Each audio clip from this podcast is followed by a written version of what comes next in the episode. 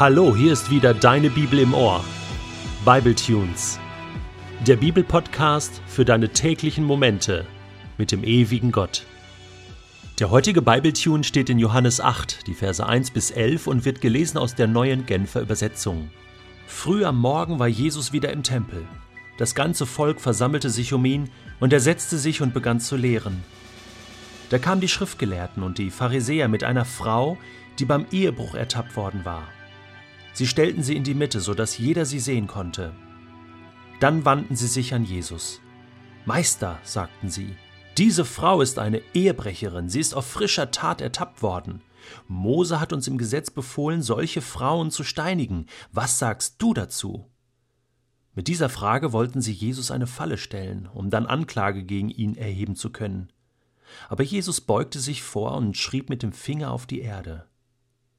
Als sie jedoch darauf bestanden, auf ihre Frage eine Antwort zu bekommen, richtete er sich auf und sagte zu ihnen Wer von euch ohne Sünde ist, der soll den ersten Stein auf sie werfen. Dann beugte er sich wieder vor und schrieb auf die Erde. Von seinen Worten getroffen, verließ einer nach dem anderen den Platz. Die Ältesten unter ihnen gingen als Erste. Zuletzt war Jesus allein mit der Frau, die immer noch dastand, wo ihre Ankläger sie hingestellt hatten. Er richtete sich auf. Wo sind Sie geblieben? fragte er die Frau. Hat dich keiner verurteilt? Nein, Herr, keiner, antwortete sie. Da sagte Jesus, Ich verurteile dich auch nicht. Du darfst gehen. Sündige von jetzt an nicht mehr.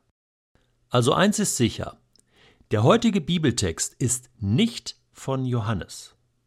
Der befindet sich zwar im Johannesevangelium, aber Johannes hat den nie geschrieben der wurde später dazugefügt. Ha, also haben wir hier ein gutes Beispiel dafür, dass die Bibel doch an einigen Stellen gefälscht ist oder gefaked ist? fragen sich manche. Ich glaube nicht. Es war ja so, dass all das, was Jesus getan hat, all das, was er gesagt hat, das wurde mündlich überliefert. Er hatte gute Zuhörer, die waren geschult darin, ganz sauber zuzuhören und die Dinge wurden dann später verschriftlicht. Und diese Quellen standen den Evangelisten, also den Schreibern, Matthäus, Lukas, Johannes zur Verfügung. Und da gab es eine gewisse Tradition. Und dann gab es natürlich noch eigene Erlebnisse, die die Jünger gemacht hatten und so weiter und so fort. Johannes hat diese Story, die sich wirklich zugetragen hat, nicht integriert in sein Evangelium. Einer seiner Schüler, Papias hieß der, im Jahr 125 nach Christus, also Anfang des zweiten Jahrhunderts, äh, erzählte aber äh, von dieser Geschichte Jesus und die Ehebrecherin. Also die war sozusagen Kulturgut und wurde ähm, den Evangelien gleich behandelt.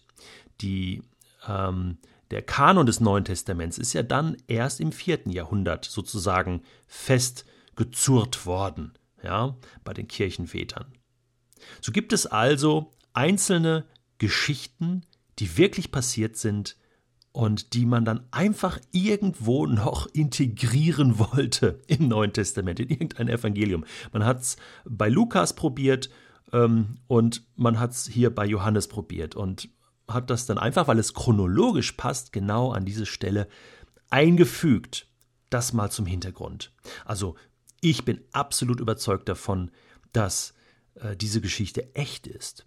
Denn wenn du diese Geschichte liest, dann fällt dir auf, nur so konnte Jesus handeln.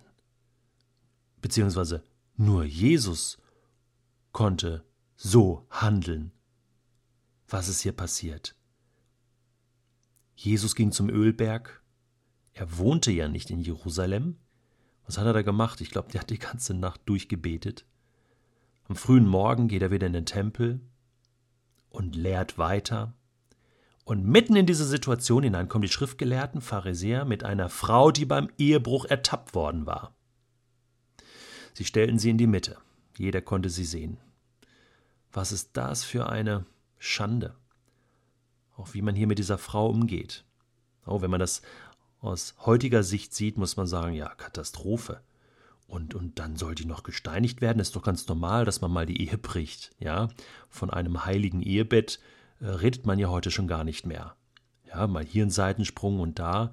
Ähm, ich meine, man kann darüber schimpfen, ähm, wie die Pharisäer hier mit der Frau umgehen, aber das basiert natürlich auf dem mosaischen Gesetz, auf, auf Regelungen, die Gott getroffen hat. Warum? Um die Ehe zu schützen. Die Ehe war damals zumindest noch heilig. Gott heilig. Was eine Katastrophe ist, ist natürlich, dass hier nur die Frau äh, herangezogen wird. Man fragt sich, wo ist denn der Mann? Ja? Der hätte nämlich nach 5. Mose 22 auch zitiert werden müssen. Und wenn, müssen beide bestraft werden für ihre Tat, damit die Ehe als, als heilig und, und geschützt wirklich stehen bleiben konnte in der damaligen Kultur. Ja, ich weiß, ich meine, es gibt ja auch heute noch heiße Diskussionen um die Todesstrafe äh, in den USA zum Beispiel. Wenn einer dem anderen ein, das Leben nimmt, ja, äh, dann wird ihm auch das Leben genommen. Das ist das Prinzip. Zum Teil gründet das auch auf das Alte Testament. Um Leben zu schützen, um deutlich zu machen, uns ist das Leben noch etwas wert. Mal sehen, wie Jesus damit umgeht. Denn die Pharisäer wollten jetzt eigentlich die Frau steinigen. Aber sie wollten Jesus involvieren, sozusagen, und ihm eine Falle stellen. Denn wenn er nichts unternimmt und einfach sagt so, nö, das Gesetz von Mose gilt jetzt nicht mehr, das müssen wir alles ein bisschen anders sehen, ein bisschen lockerer, äh, dann hätten sie ja etwas gegen ihn in der Hand. Und wenn er sagt, na, okay, habt ihr recht, klar, nee, müssen jetzt das schon durchziehen. Tut mir leid, Frau, wir müssen Sie steinigen. Dann würden Sie sagen, ja, aber was ist denn dann neu an deiner Lehre? Also dann willkommen im Club, dann kannst du dich ja auch den Pharisäern anschließen. Also so oder so war das eine schwierige Situation. Was macht Jesus? Ich finde das so cool. Er setzt sich und schreibt auf die Erde. Im ersten Moment denke ich so, er will Zeit gewinnen, aber ich glaube schon, dass er genau wusste, was er tun wollte. Und im zweiten Moment denke ich, ich glaube, der wollte seinen Zuhörern Zeit geben zum Nachdenken. Überleg mal selbst, was ihr da macht. Ist das cool? Ist das richtig? Jeremia 17 steht, Vers 13, die Abtrünnigen müssen auf die Erde geschrieben werden, denn sie verlassen den Herrn, die Quelle des lebendigen Wassers. Und dieses auf, den, auf die Erde schreiben musste seine Zuhörer an diesen Text in Jeremia erinnern. Denn die kannten sich ziemlich gut aus in der Schrift. Ja, was passiert? Nichts passiert. Sie blieben hartnäckig. Hey, was sagst du dazu? Was sagst du dazu? Und dann richtete sich Jesus auf und sagt diesen legendären Satz. Wer unter euch ohne Sünde ist, werfe den ersten Stein. Damit sagt er, ihr dürft werfen. Ja? Aber nur wenn ihr auch euch in, in, in, in der richtigen Position fühlt, in der Lage fühlt, das zu tun. Okay? Bitteschön. Und dann setzt er sich wieder hin und schreibt weiter. er überlässt ihnen die Entscheidung. Und was ihnen bewusst wird, ist plötzlich, ups, da ist keiner, der Gutes tut. Auch nicht einer. Sie kam mit einer Liste des Todes, und die Frau stand drauf. Ja, sie hatte gesündigt, ja, ja, sie hatte etwas Falsches getan. Ehebruch findet Gott nicht gut. Das ist Schuld vor Gott. Aber sie mussten erkennen, dass sie selbst auch auf dieser Liste stehen, dass sie genauso schuldig sind vor Gott. Und was Jesus hier dann tut, ist nicht, dass er die Sünde und die Schuld bagatellisiert, sondern sagt, ja, das ist Schuld. Aber ich bin gekommen, nicht um zu verurteilen, sagt er mal in Johannes 3, sondern um zu retten und zu erlösen. Frau, ich vergebe dir.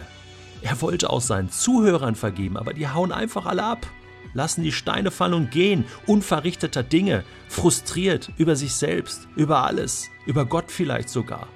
Jesus behielt Recht und er gibt dieser Frau eine neue Chance. Und das ist das zweite Wichtige, dass er sagt, sündige hinfort nicht mehr. Treib es nicht einfach weiter so, sondern fang an, jetzt mit Gott zu leben. Der Gnade Gottes folgt die neue Chance, ein Leben zu führen, was Gott ehrt.